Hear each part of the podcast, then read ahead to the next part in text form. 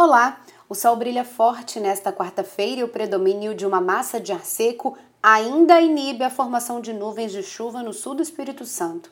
Durante a tarde, a sensação é de calor e os termômetros podem alcançar os 33 graus em Marataízes.